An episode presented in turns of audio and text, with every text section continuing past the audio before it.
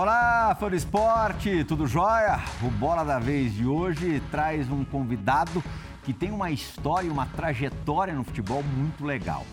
Ele é de uma posição onde normalmente a lei natural é subir e descer. Sobe para cabecear, sobe para ir para a área adversária, para também cabecear, mas aí para tentar fazer o gol, não salvar, como é, é, a prioridade da sua função, a parte mais importante da sua função. Mas o nosso convidado, ele fez o contrário. Ele desceu para depois subir. Desceu lá embaixo mesmo e depois também subiu lá em cima conquistou praticamente tudo que é possível é, para um jogador de futebol aqui da América do Sul. Campeão estadual, campeão nacional brasileiro e Copa do Brasil e bicampeão da América. Geode está aqui do meu lado para participar dessa entrevista comigo, assim como Gustavo Zupac, só que na casa dele. Para entrevistar, já está aqui atrás no, no nosso telão Luan, grande Luan, zagueiro do Palmeiras, prestes a disputar mais uma competição importante, Campeonato Mundial, a partir da semana que vem, dependendo da, do momento que o Fã do Esporte acompanhar esse programa. A primeira exibição é um, alguns dias antes, quatro dias antes da estreia do Palmeiras na semifinal do Campeonato Mundial. Luan, muito obrigado por ter aceitado o nosso convite. E a ver com o que eu disse aí na, na minha abertura, Queria saber de você se ter passado pelo que você passou faz com que hoje você curta as glórias mais até do que os outros, saboreie essas conquistas mais do que qualquer jogador do elenco do Palmeiras. Mais uma vez agradeço pela entrevista. Fala, Plihal, Jean, Zupac. Primeiramente, agradecer a vocês o convite e que seja um grande programa, um programa leve, sadio é, eu não posso falar pelos outros, eu não sei se eu curto ou desfruto mais que eles, mas toda essa minha trajetória, tudo isso que eu passei faz com que quando chegam os momentos de vitória, eu posso olhar para dentro de mim e ver que algo de bom tem sido feito e que se eu estou naquele momento ali de vitória foi porque houve um caminho muito grande de trabalho e de talvez até alguns insucessos por trás disso, porque acredito que para a gente ganhar, para a gente vencer na vida, para a gente ter uma trajetória de sucesso, algumas dificuldades vamos passar e olho para trás com muito orgulho de toda a minha trajetória. Na ficha de apresentação, Jean, esqueci é, de outro, outra conquista e tanto, a primeira medalha olímpica do futebol brasileiro, né? É, conquistada no Rio em 2016, o Luan também estava naquela seleção brasileira. Jean, sua primeira pergunta, por favor. Tudo bem, Playhal? Luan, um abraço para você, para o Zupac também. Pois é, eu queria pegar o gancho do que você perguntou ao Luan, Playhal, e te perguntar sobre esse processo, Luan. Esse, porque esse processo das críticas, a gente sabe que não é uma coisa fácil é, de se passar por ela, sobretudo no futebol, né? com listinha de dispensa de organizada, com a lista dos erros que você tinha cometido e tudo mais. E você sempre foi um cara que é, soube lidar com isso de uma maneira muito tranquila. Né? Então você não fez como fez o Luiz Adriano, inclusive recentemente, contra o esporte, né? que saiu mandando a torcida ficar quieta. Você, inclusive, curiosamente, é o cara que vai lá puxar o Luiz Adriano para ele não dar aquela resposta e você sempre foi muito tranquilo em relação a isso. Eu queria saber sobre esse processo. Você, na verdade, é assim? Você é um cara muito tranquilo, você não se incomoda e as coisas passaram batidas? Ou você teve que fazer algum trabalho específico? Você, eh, em determinados momentos, pensou em largar o barco? Como é que foi esse processo para suportar a quantidade de críticas que você suportou até se consagrar aí nessa, nessa dupla com o Gustavo? Jean, olha só. É, primeiro, pensar em largar o barco, isso nunca passou pela minha cabeça, isso não é da minha personalidade e nunca, jamais eu faria isso me conhecendo e sabendo do que, do que eu penso e do que eu almejo para minha vida. É óbvio que ninguém gosta de ser criticado, ninguém quer ser criticado, mas vivemos em um meio que temos que saber conviver com ela e tirar o máximo de, de lições de uma crítica. Foi isso que, que me fez chegar até aqui. Foram talvez elas as críticas que me fizeram crescer, que me fizeram vencer. Então eu te digo que se isso tivesse acontecido talvez quando eu era mais jovem, quando eu estava subindo de categoria lá no Vasco, eu não teria lidado da mesma maneira que eu lidei agora, com essas críticas que passaram, depois de, de um tempo de amadurecimento, trabalhar com grandes profissionais, com grandes companheiros. E eu entendi que isso fez parte do meu processo, fez parte do meu processo de evolução como pessoa, como jogador. É, e eu acredito muito na, na mente, no trabalho mental, no poder do psicológico da pessoa e do atleta. E eu trabalhei muito esse meu lado, fiz um acompanhamento um pouco rápido, curto, que me fez abrir o horizonte de uma pessoa que já tinha a cabeça voltada para esse lado, de focar no que eu posso controlar, focar nas minhas atitudes, que as coisas iam melhorar e foi isso que aconteceu. Quando você fala acompanhamento, foi um acompanhamento psicológico? Sim, sim. Eu fiz um acompanhamento profissional de umas cinco ou seis sessões, logo após o episódio do pênalti que eu errei na final da Supercopa e aquilo ali me fez enxergar tudo isso de uma forma diferente, sabe? De eu tentar aprender com tudo aquilo que eu, que eu passei e direcionar minhas energias para o que eu queria, para o que eu controlava. E foi isso que eu fiz e é isso que eu tenho feito diariamente, não só na minha vida profissional, mas também na minha vida pessoal. Foi o clube que sugeriu é, ou providenciou para você ou foi uma coisa que você mesmo buscou? Olha, o clube tem uma grande profissional, e que é a Gisele, ela trabalha com a gente diariamente, mas eu mesmo fiz uma busca particular, mas sempre com, com o aval do clube, conversei com eles, conversei com, com o nosso treinador, com o nosso diretor, foi um trabalho curto, mas que, que me ajudou e que me fez crescer e evoluir. Zupac, meu amigo, o Lua que é, tá na idade ideal, né? No ponto, como os treinadores gostam de dizer, 28 anos é quando o jogador já passou por essa fase de maturação mesmo, já viveu de tudo na carreira e ainda está na plenitude física. Zupac, sua primeira pergunta, por favor. Tudo bem, Plihal? Um abraço para você, para o Jean, para o Luan. Saudade de eu estar no ponto dos meus 28 anos, mas vamos lá. É, Luan, você falou aí sobre a questão das críticas, né? E, e, as críticas fazem parte, né? Existem críticas corretas, críticas exageradas, e acho que é, é também do trabalho de vocês saber como assimilar. Mas existe o que vai além das críticas, né? E, e se nós, que somos muito menos expostos do que vocês, já lidamos com o lado muito ruim, muito pesado das redes sociais, vocês então lidam ainda mais, né? E nesse momento mais complicado que você buscou é, uma preparação melhor, que você focou no que você podia controlar, é, eu sei que você também passou por momentos complicados em relação à ameaça, a coisas que você recebeu, envolvimento com família. Queria que você contasse para a gente que tipo de ameaça você recebeu e como que isso impactou em você. Olha, Zupac, é esse mundo que a gente vive hoje, né, que as pessoas têm acesso muito rápido às coisas e eu consigo me comunicar com uma pessoa do outro lado do mundo em, a qualquer momento. Então, eu recebi fotos dos meus filhos é, dizendo que sabia onde eles estudavam, recebi fotos das minhas famílias. E aquilo, de primeiro instante, mexe com a, com a sua cabeça. E você fica bem chateado, você fica com muitas dúvidas.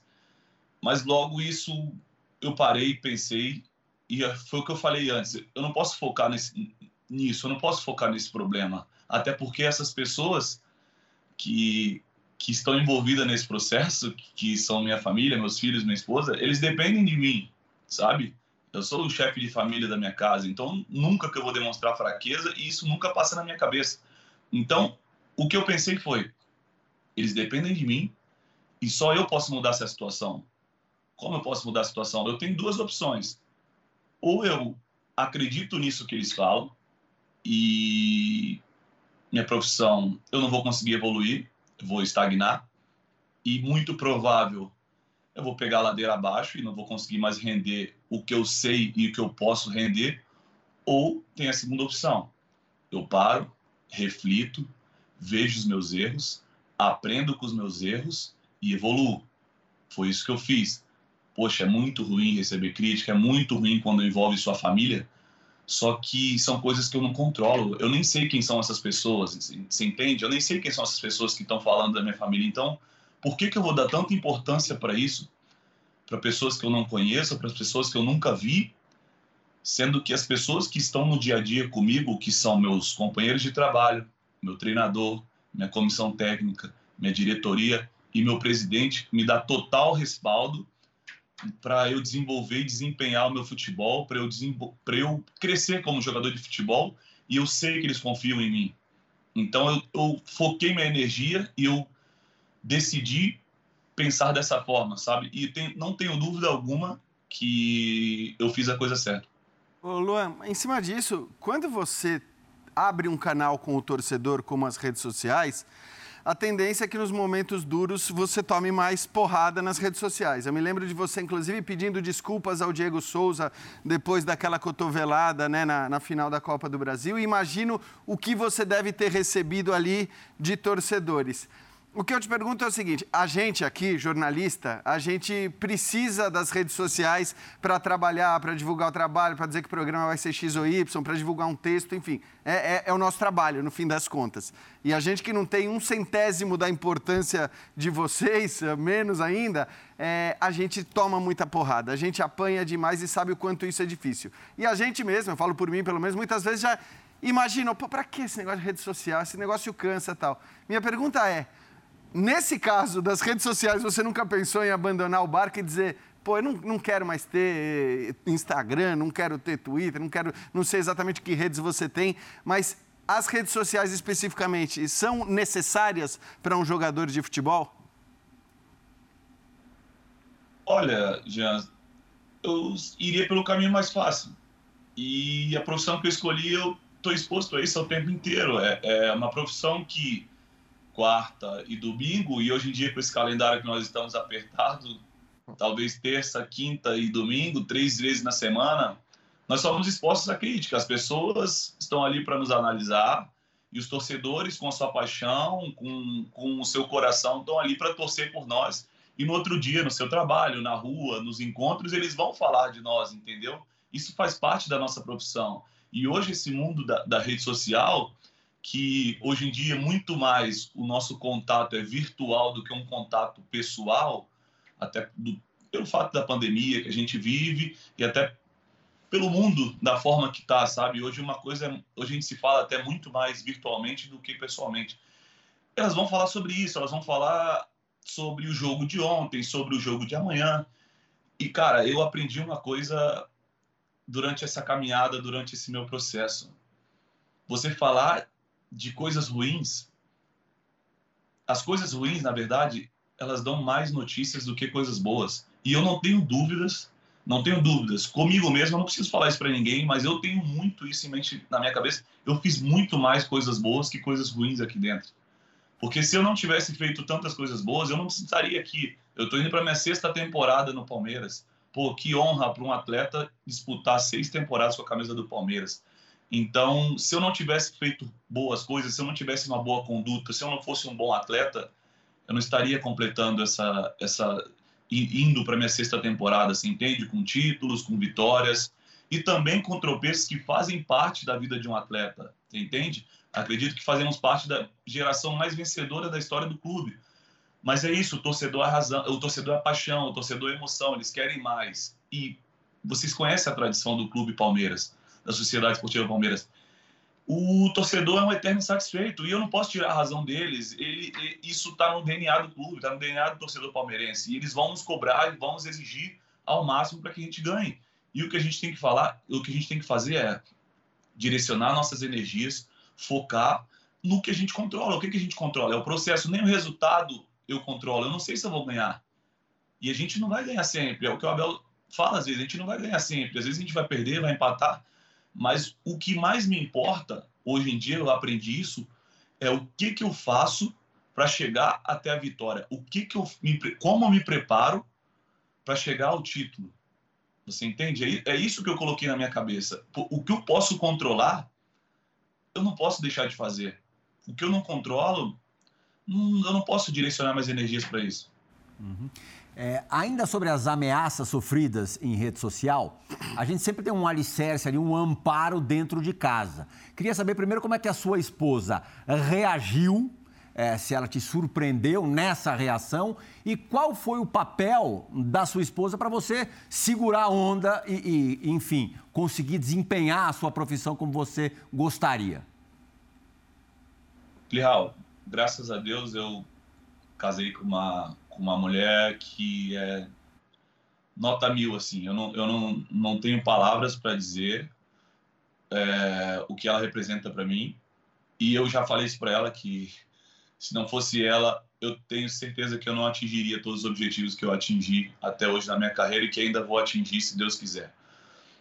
Ela simplesmente me dizia, eu, eu primeiramente eu não passava essas coisas para eles, né? Porque acho desnecessário, não preciso é, expor esse, esse tipo de ameaça, essas coisas. E ela também com certeza recebia mensagens e ela não me passava. Só que depois de um tempo que a gente amadureceu e entendeu que são coisas que fazem parte do processo, a gente não tem que compactuar com isso, só que são coisas que a gente não controla, sabe? Eu falo muito disso que a gente não controla, que eu tenho que contro... eu tenho que pensar nas coisas que eu controlo, mas é a maior verdade mesmo que se eu direcionar meu pensamento para essas coisas, o, o Plihal, o Jean o Pac, eu não ando num caminho, eu, eu, não, eu não consigo evoluir, sabe? E é o que ela sempre falou, Luan, foca no processo, você é um privilegiado, porque você vive do que você ama, você venceu na sua vida, tô com você desde seus 17 anos, seu maior sonho foi se tornar jogador, e olha onde você tá, cara, você tá num grande clube, você disputa grandes campeonatos, vocês estão sempre aí sendo campeão, ou então sempre ali brigando entre os grandes. Cara, foca, foca no que no seu melhor, trabalha, faz e vê onde você está errando. Ela sempre me falou isso. E nunca foi uma pessoa que falou assim: ah, tô com medo, é, quero ir embora, ah, vamos procurar outro lugar para gente ser feliz. Nunca, nunca.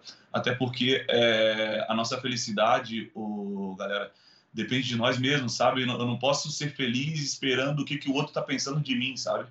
Eu sou feliz por completo porque eu sei que eu sou a minha melhor versão dentro da minha casa e a minha melhor versão dentro do meu trabalho. Então é, é isso que, que me deixa feliz e, e ela também pensa a mesma coisa de mim. Tenho certeza que tem muito orgulho e ela sabe que tudo que eu faço dentro e fora de campo é pensando primeiramente nos meus filhos e nela. Antes da próxima pergunta do Zupac, a gente vai colocar no ar agora a primeira pergunta gravada deste Bola da Vez, é, de uma pessoa que acompanha o Luan de perto, jornalista do UOL Esporte, Danilo Lavieri.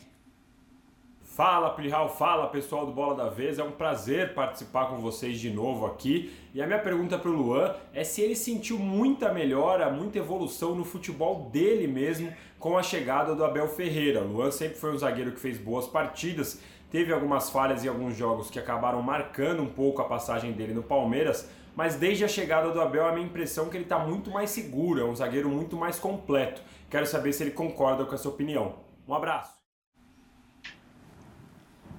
É uma boa pergunta e não tenho dúvidas que ele faz parte dessa minha melhora, porque antes de ser um grande treinador ele é uma grande pessoa. Vou contar para vocês o que, que ele fez depois que, eu, que aconteceu o episódio da, da Supercopa. Simplesmente acontece o, o meu erro de pênalti e a gente é desclassificado, perde uma final que estávamos muito perto de ganhar. E cara, esse cara ele me estendeu a mão e ele me abraçou sem falar uma palavra comigo, só com atitudes. Ele me tratou normal, da forma que ele sempre me tratou. Ele me estendeu a mão, não me tirando do time, porque ele foi contra a torcida, ele foi contra muitos que queriam que eu saísse, sabe, que achavam que eu era o problema. E eu depois desse jogo passaram a ser alguns dias e a gente voltou para São Paulo, porque a gente depois teve o final da, da Recopa que infelizmente perdemos também, e eu mandei uma mensagem para ele, falei, professor, preciso conversar com você cinco minutos. E ele falou, não, pode vir na minha sala que eu estou aqui te esperando. E eu cheguei na sala dele, olhei bem para ele assim e falei, cara, você foi uma das pessoas que me estenderam a mão e me abraçou sem me dizer uma palavra. E eu sim, eu senti isso no seu olhar, eu senti isso nas suas atitudes.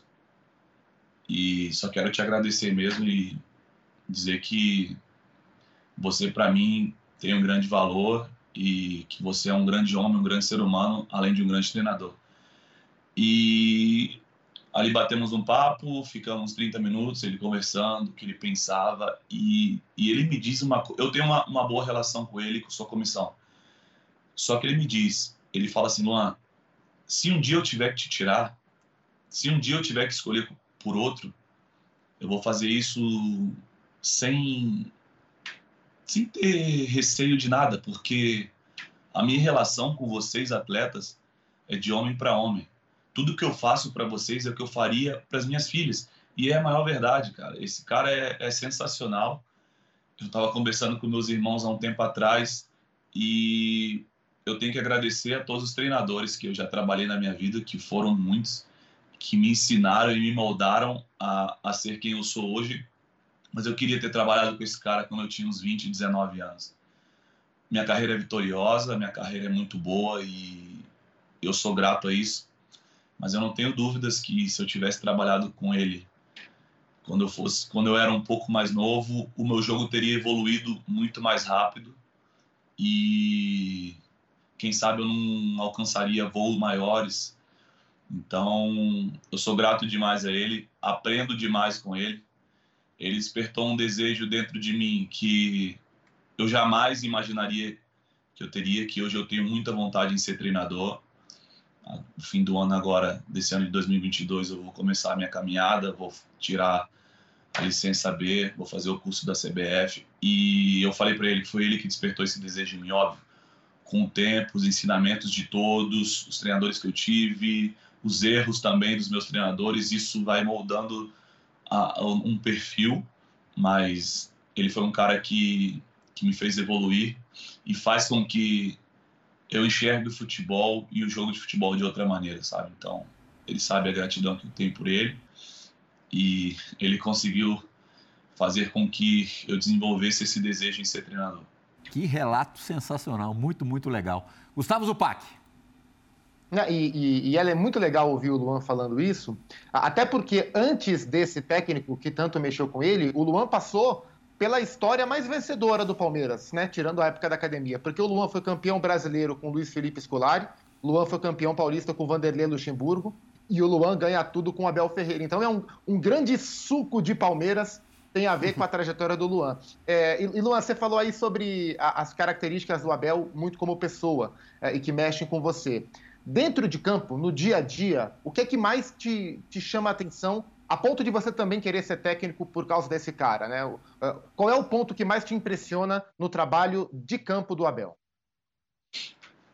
Então, eu já cheguei para ele e disse assim, porque muitas pessoas têm a, a mania de perguntar: ah, qual foi seu melhor treinador? Ah, qual foi eh, o melhor que você já teve? E eu falo para ele o seguinte: eu falo, professor, eu não sei se você foi o melhor treinador que eu já tive. Porque envolve muita coisa, sabe? É, tem os treinadores que são mais paisão, tem os treinadores que são mais rigorosos. Só que eu falo para ele: você foi o treinador com que eu entrei, eu entro em campo e tenho na minha mente muito claro e muito convicto tudo que eu tenho que fazer em todos em todas as fases do campo. Seja na fase 1, quando a gente sai jogando ali, seja na fase 2, no meio-campo ou na fase 3. Isso com bola ou sem bola. Você foi o treinador com que mais eu evoluí nesse sentido e o treinador que mais me deixa, como é que eu digo, tranquilo e à vontade para desempenhar meu futebol. Cara, é, é impressionante, porque acho que assim, você está dando agora um relato sobre o Abel dentro de campo, né? Que foi o que o Zupac perguntou. E, e, ele é também um relato interessante e forte em relação às qualidades dele, assim como foi o seu relato sobre qualidade de gestor, é, gestor de grupo. Se você, ah, sem comparação com os outros técnicos, mas comparação Abel Ferreira com Abel Ferreira.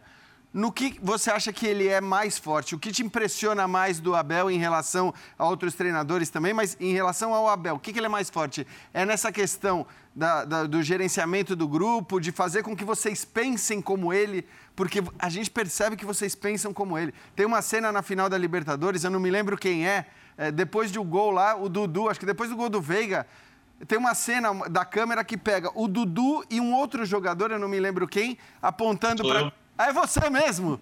Olha que genial, cara. Olha que genial. É você mesmo. Então, assim, é, acho que é uma prova do quanto ele entra na cabeça de vocês a maneira de pensar e de gerir o grupo e, ao mesmo tempo, ele é um técnico que taticamente trabalha demais o jogo, né? Os planos que ele faz para a partida acabam dando certo, é, ele muda a escalação, etc.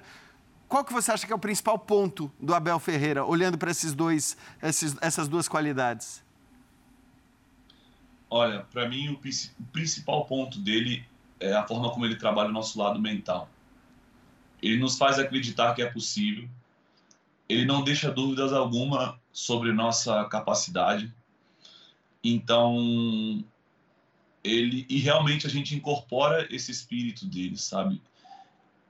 O que ele passa para a gente é que nós não sabemos o que o adversário vai fazer e eu volto a falar aquela palavra. Nós não controlamos o que o adversário vai fazer mas a gente tem que ter um plano de jogo muito bem definido e executá-lo de uma forma brilhante, seja com ou sem a bola. E para a gente, primeiro, executar o nosso plano de jogo, nós temos que ter uma mente aberta e, antes de tudo, acreditar. Ele fala muito, e antes de tudo, a gente tem que ter fé. Ter fé que a gente vai conseguir. E, e é isso que ele passa para gente, cara. Fora essa coisa da tática dele, o tanto que ele estuda o futebol, ele, ele, ele vive muito. Teve um dia que tinha um amigo meu no CT e a gente estava conversando, era umas 9 horas da noite, eu mandei a mensagem pro auxiliar dele, eu falei, pô, tô com um amigo meu que é fãzão do Abel e queria tirar uma, uma foto com ele. Aí ele, vem aqui na sala rapidinho. E a gente tinha acabado de jogar contra o Santos na Vila, tinha uns dois dias, a gente tinha ganho de 2 a 0 do Santos. Isso foi ano passado, pré-final de Libertadores, assim. E, cara, a gente entra na sala do Abel, tá o Abel e os cinco auxiliares dele, vendo o nosso jogo contra o Santos, estudando. Um auxiliar com, com um pincel na lousa, escrevendo tudo que a gente fez. E, cara, a gente fez um grande jogo e ele estava ali às 9 horas da noite estudando a nossa partida. Então ele é um cara extremamente focado, um cara extremamente que tem muita vontade de vencer. E nós, ele pegou um grupo que almejava muito isso, a vitória, mas acima de tudo a gente a gente almejava a evolução como atleta. E isso foi uma palavra que ele falou para a gente no primeiro dia. Ele falou assim: Eu não sei se a gente vai ganhar, mas eu não tenho dúvidas que eu vou conseguir fazer com que vocês sejam melhores jogadores e melhores atletas. E eu não tenho dúvidas também que ele fez isso com todos nós, com todos que ele trabalhou, seja quem joga mais ou quem joga menos, e até as pessoas que trabalham dentro do clube. Eu acho que ele impôs de forma respeitosa, de forma muito inteligente, uma mentalidade dentro do clube, dentro do Palmeiras, muito forte, muito vencedora, em que a gente só pensa numa coisa: temos que focar no que a gente controla e juntos somos mais fortes. A gente só fala isso o tempo inteiro, cara. o tempo inteiro. O nosso treinamento e o nosso dia a dia é voltado para isso. Lua, levando em conta esse embasamento tático e também esse viés, esse aspecto psicológico, talvez religioso, a fé que você acabou de citar, das duas finais de Libertadores do ano passado, em qual você entrou em campo mais seguro? Não é, mais certo da vitória, porque isso não existe numa decisão de campeonato, mas que você entrou mais confiante, mais certo de que a chance era muito considerável da coisa rolar bem? Olha, Plihal, é, é uma resposta difícil, né? Mas posso dizer que há bons tempos que eu tenho entrado em campo muito confiante. E há um bom tempo que eu tenho entrado em campo com uma certeza muito clara que eu preciso fazer minhas ações da melhor forma e o resultado eu não controlo, entende? Mas as duas finais eu entrei muito confiante, não só eu como grupo, mas acredito que essa última, essa última final contra o Flamengo tinha algo me dizendo que a gente ia sair vencedor. A contra o Santos a gente fez um bom jogo, todo mundo fala, ah, não foi uma final que as pessoas queriam, não foi o, ah, foi 1 a 0 com gol aos 90 e pouco. Mas final é isso, é um jogo que mexe com muito os nervos. Você imagina, pra gente, o Palmeiras não conquistava a Libertadores há 20 anos. Você imagina a, a pressão que já é jogar com, com, com esse escudo aqui no peito. E a fome, o anseio, o desejo, a obsessão, como a nossa torcida canta, fomos lá e ganhamos. E no outro ano, você ser atual campeão, faz uma campanha extremamente forte, extremamente segura, extremamente. Cara, muito boa foi a nossa campanha. E você chega na final de novo e ganha duas finais em um ano, cara. É, é a gente é privilegiado, cara, sinceramente. Só, só uma coisinha, Plihal. Uhum. Segurança à parte, certamente você sentiu mais prazer em uma final do que em outra. Alguma foi especial.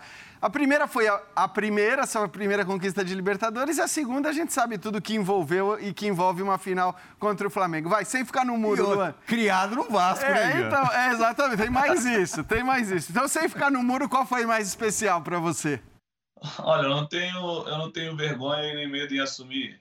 Acredito que pelo contexto, tudo que envolveu e outra, você entrar no estádio, um estádio cheio, como estava essa última agora a contra o Flamengo em Montevideo, foi foi algo muito emocionante e também tudo que se criou em volta desse jogo, a demora para chegar a esse jogo, que a gente chega numa final e são dois meses é o jogo final, então eu escolho essa pela forma como foi e acredito também pela forma como a gente nosso desempenho dentro de campo nessa final foi melhor do que na final contra o Santos em 2020.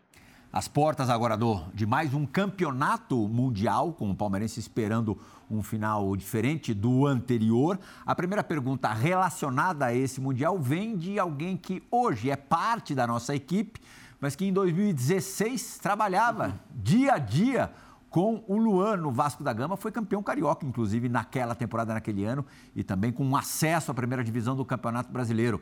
Zinho, a primeira pergunta sobre o Mundial é sua. Fala, meu amigo Prihal, meu parceiro. Alegria estar com você aqui no Bola da Vez. E você está com uma galera aí. Que time, hein? Nossa dupla de comentarista que eu aprendo sempre. Zupac Jean Ord, craque. E é claro, um convidado muito especial, Luan, que eu tive a honra, o privilégio, o prazer de trabalhar lá no Vasco da Gama. Fomos campeões, né? Carioca, Taça Guanabara, invictos, né, Luan? Subimos para a primeira divisão. E eu quero te parabenizar pela sua carreira linda, brilhante, pelo título da Libertadores. É, não nos encontramos, eu não consegui falar contigo. E aí é claro que a minha pergunta, meu parceiro, pergunta de amigo, hein? Só para amigo que a gente faz. Nesse Mundial aí, é claro, tem a semifinal muito difícil, concentração total, mas passando, chegando à grande decisão, e se for contra o Chelsea, qual é o sistema? O Abel tá treinando aí o 3-4-3, aí tem a variação para o 4-4-2. O que, que o grupo tá achando? Sei que vocês conversam muito, o Abel abre para o grupo. Eu queria saber de você. O que, que se encaixa melhor caso seja contra o Chelsea? E o que, que o Luan acha de melhor? 3-4-3 ou 4-4-2? Não pode ficar em cima do muro, hein, meu irmão? Um abraço. Parabéns, fera. Sucesso aí no Mundial. Ah, o Zinho é um, ser humano fantástico. Eu tive o prazer de trabalhar com ele. É, é o que eu falo, ô, ô, galera. Às vezes a gente vai falando das pessoas e poxa, é por isso que eu não gosto de citar nomes. E a gente acaba cometendo o pecado e, e esquece de um outro. Mas o Zinho, um cara fantástico, eu trabalhei junto com o Jorginho, eles faziam uma ótima comissão me fizeram evoluir muito também quando eu estava no Vasco. E sempre cobravam de mim esse lado da liderança, de falar, sendo que eu era muito novo. E fizeram também eu enxergar o jogo de uma, de uma outra maneira. É, então, vamos na pergunta dele. A gente sabe que temos a semifinal, que vai ser o Monte Rei ou o Al time do Egito, e são dois bons times. É, às vezes eu, eu gosto muito de ver futebol, eu, muito, muito mesmo. E às vezes eu me pego olhando, vendo alguns jogos e são dois grandes times, independente de quem passe. Tenho certeza que vai ser um jogo muito difícil. Em relação ao Chelsea, é uma potência mundial, grandes jogadores, grande treinador e que tem, eles dominam muito bem o sistema do 352, às vezes 343. E tem a outra coisa que o Abel fala pra gente, independente do sistema, a gente tem que saber as nossas funções dentro de campo, seja quando a gente joga no 3-5-2 ou quando a gente joga no 4-4-2 ou no 4-3-3. Como o Zinho falou para eu escolher um sistema, eu vou escolher o 3-5-2 ou 3-4-3, que é a chance maior de jogar porque tem três zagueiros. mas, mas a gente tem feito algumas variações, não sei se acredito que vocês estão acompanhando o nosso início de temporada. E a gente durante o jogo às vezes a gente parte de um sistema para o outro. Isso faz parte de um entendimento de jogo de jogadores que têm a mente aberta e que querem evoluir que querem aprender e isso confunde muito o adversário. Então a gente tem um treinador que é extremamente estudioso extremamente estrategista. Tenho certeza que ele vai montar a melhor estratégia para a semifinal e se Deus quiser a final mas que nada que nada adianta se ele montar, montar a estratégia, definir um sistema e nós não formos excelentes e rigorosos em cumprir.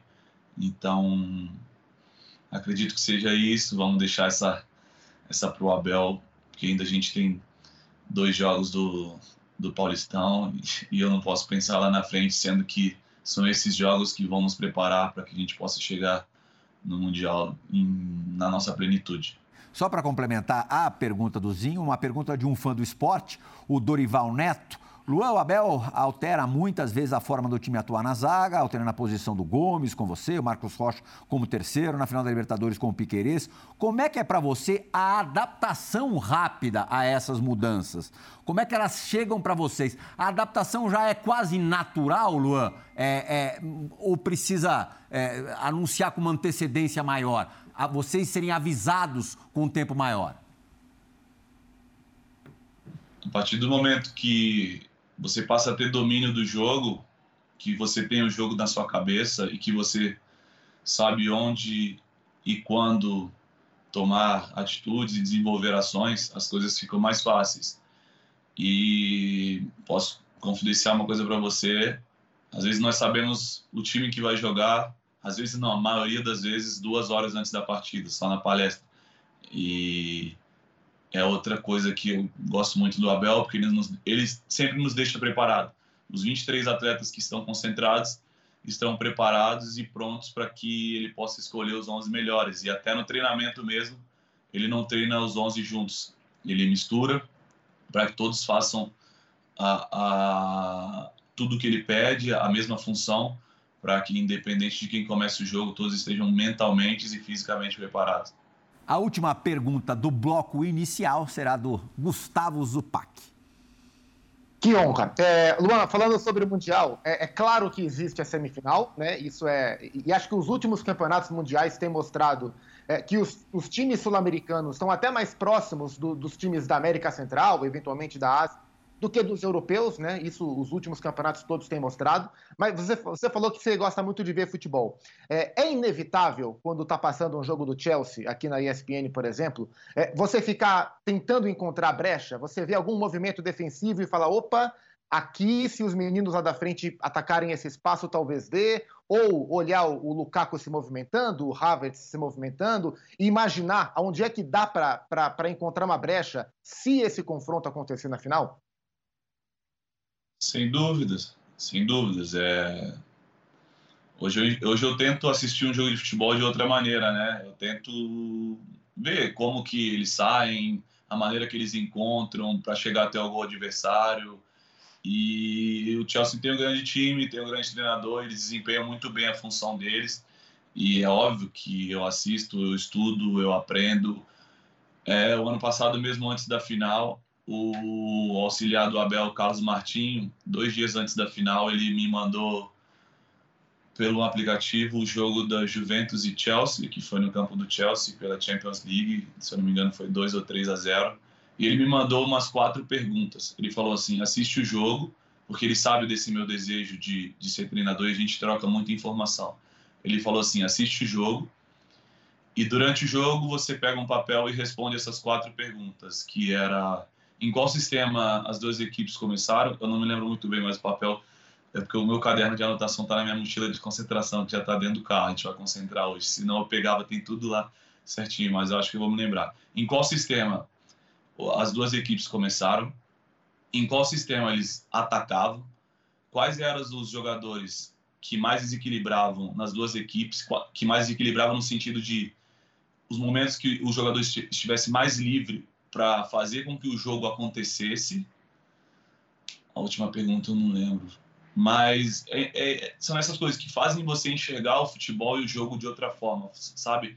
E isso um dia antes do jogo, eu estava sentado com ele, com o caderno anotado e ele e trocando informações, ele falando, pô, Luan, legal a sua, a sua a sua percepção do jogo, pô, aqui acho que teriam algo a mais a se fazer, é, entendeu? A gente aprender e evoluir com, com essas pessoas que são vitoriosas no futebol. E o Abel tem uma comissão fantástica, todos que estão com ele ali são capacitados, então eu assisto com certeza jogos do Chelsea, como também assisto de todos os outros clubes, porque primeiro porque eu gosto e segundo porque eu quero aprender cada vez mais, porque eu tenho certeza que quanto mais eu dominar de um assunto, ainda mais que, eu, que esse assunto é a minha profissão, quanto mais eu dominar, eu acho que eu vou conseguir fazer da melhor maneira dentro de campo.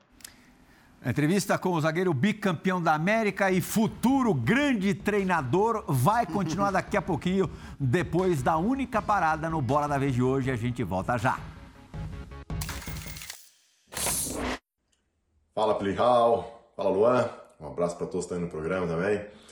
Uma honra participar de novo desse grande programa. Cara, eu acompanho o Luan, conheci o Luan com 19 anos, quando ele subiu no Vasco. Joguei com ele no Vasco, no Palmeiras. E eu tenho acompanhado muito a evolução dele, né? E a pergunta que eu tenho que fazer é a seguinte: no nível que esses caras jogam hoje em dia, não dá mais para ser jogador de futebol, né? Tem que ser atleta. E é nítida a evolução do Luan, tanto técnica como física, mental. É, eu queria saber como ele, o como e o que ele fez, se ele fez algum trabalho fora do campo, diferenciado, para conseguir atingir o nível uh, que ele está hoje. Para mim, um cara com bicampeão da Libertadores, campeão brasileiro, campeão da Copa do Brasil, campeão paulista, hoje com nível de seleção. Então eu queria entender esse trabalho que levou o Luan a essa evolução sensacional e dar os parabéns a ele pela grande carreira. Teu parceiro, Luan. É, esse aí é irmão. Vocês foram um cara que, que é muito meu amigo, que vai puxar sardinha pro meu lado. Mas obrigado, Praz, pela, pela companhia e pela amizade ao longo do tempo. Um cara que me ajudou muito desde os tempos que eu subi lá no Vasco. É... Antes, quando eu era mais novo, eu achava que só o saber jogar futebol já já estava bom. E a partir do momento que a gente vai crescendo, convivendo com as pessoas, a gente vê que tem que ter algo por trás disso tudo para que você possa suportar e que você possa evoluir. Então, eu comecei a me alimentar melhor, muito mais regrado. Procurei os profissionais do clube do Palmeiras que tem uma nutricionista exemplar que é a Mitz e traçamos metas e junto com a preparação física, os fisioterapeutas do clube, eu tenho um fisioterapeuta particular que está até aqui embaixo, aqui em casa, me esperando que daqui a pouco nós vamos trabalhar e que me ajuda muito no dia a dia e que consegue extrair o melhor de mim, sabe? Nós fazemos trabalhos físicos e trabalhos de fisioterapia para que eu possa estar na minha plenitude nas partidas. Então eu enxerguei isso, que era algo necessário para minha evolução e para eu desempenhasse um bom papel. Então eu investi mais em mim, investi na minha alimentação, investi no meu corpo, que eu entendo que é a minha ferramenta de trabalho e eu tenho que estar 100% para que eu possa fazer grandes jogos e grandes temporadas. Ô eu queria voltar numa coisinha que você falou no último bloco, que eu achei bem interessante, que é o fato de vocês, em geral, não saberem a escalação que o Abel vai colocar em campo. E, para mim, é surpreendente porque ele muitas vezes surpreende nas escalações. Né? Então, vou citar o jogo contra o São Paulo na Libertadores, ele tira o Scarpa quando o Scarpa vinha sendo um dos melhores do time para colocar o Dudu, mas principalmente o jogo contra o Atlético, o jogo de volta, quando ele tira um centroavante, coloca o Felipe Melo, coloca um outro zagueiro, né? Passa a jogar de uma maneira totalmente diferente. Nem nesses casos vocês sabiam que a escalação seria aquela, porque era uma escalação muito diferente do que o time vinha utilizando. Olha, Jean, uma vez ou outra a gente sabe. Ele, ele monta o time que vai iniciar e treina esse time. A maioria das vezes não. No caso do Atlético Mineiro, eu tenho quase certeza que nós não sabíamos quem jogaria, mas nós sabíamos qual sistema que nós jogaríamos. Jogaríamos, jogaríamos. Não sei se você me entende. Ele faz com que as duas equipes trabalhem no mesmo sistema para que todos estejam preparados para jogar só que ele não diz as peças que vão iniciar. Você consegue me entender? Sim. Nós sabíamos que íamos jogar nesse sistema com dois atacantes, sem um atacante de referência, só que não sabíamos quais eram os jogadores que seriam escolhidos para desempenhar esse papel. Muito bom. Uhum. Zupac? Ô, ô Luan, é, o Palmeiras tem empilhado taças, né? Isso é evidente.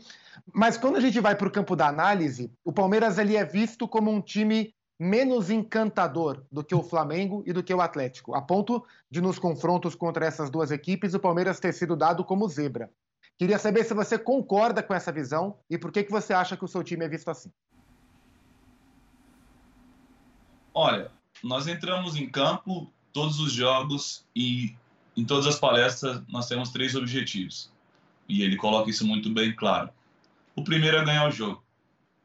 O segundo é não tomar gol.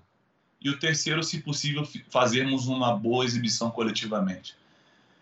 Então, nem sempre a gente vai conseguir jogar bem e nem sempre a gente vai agradar a todos. E acho que já vi muitas pessoas dizendo que o Abel é um treinador um pouco retranqueiro, que o Abel joga muito no contra-ataque, que o Abel é isso. São ideias e talvez ele jogue dessa forma de acordo com as peças que ele tem não sei se, se você consegue me, me, entender, ele, ele monta uma estrutura e ele monta uma tática de acordo com os atletas que ele tem. Eu não considero isso, eu acho o nosso time super vertical, o nosso time super versátil, nós fazemos gol de bola parada, nós fazemos gol de jogada trabalhada, nós fazemos gol de contra-ataque, nós fazemos gols de transição ofensiva, que é no momento que o time deles está nos contra-atacando, a gente rouba a bola e faz gol. Então é muito a maneira de ver e a maneira de você analisar o futebol. Eu, eu não acho dessa forma, eu acho o trabalho dele excepcional e não acho que o nosso time joga um futebol que não seja vistoso. Mas respeito a opinião de todos e, e eu acho que é disso que, que o futebol é feito, de debates sobre isso, sobre análises táticas, técnicas. Eu acho isso muito legal e também não, não tenho nada contra das pessoas que acham que nós não temos um futebol vistoso mas eu, particularmente, prefiro mil vezes vencer do que ter um futebol que seja vistoso para todos. Luan, pela tua, pela tua vivência no futebol, assim, ali no vestiário, ambiente, é, você pegar no ar, assim, a, a sensação, o sentimento da maior parte do grupo em relação ao campeonato mundial que, que vai, vai começar agora para vocês, o que, que é mais forte? de repente, o trauma pela má campanha no ano passado, e isso, de alguma maneira, pode ser perigoso carregar para este ano, ou, não sei se é o contrário, mas o sentimento de vamos calar a boca de todo mundo agora. Quem corneteou a gente na, na, no Mundial passado vai ver o que, que é o Palmeiras nesse, o que, que vai ser o Palmeiras nesse. No ar, assim, você tem pego o quê? A gente conversa muito entre a gente, né? E a primeira coisa que a gente fala, a gente é muito sereno em falar que as equipes que estão ali fizeram por onde para estar tá ali e são campeãs dos seus continentes. Isso a gente tem que ter muito claro na cabeça. Então, de estarmos ali, somos vencedores. E outra, é fazer o nosso melhor.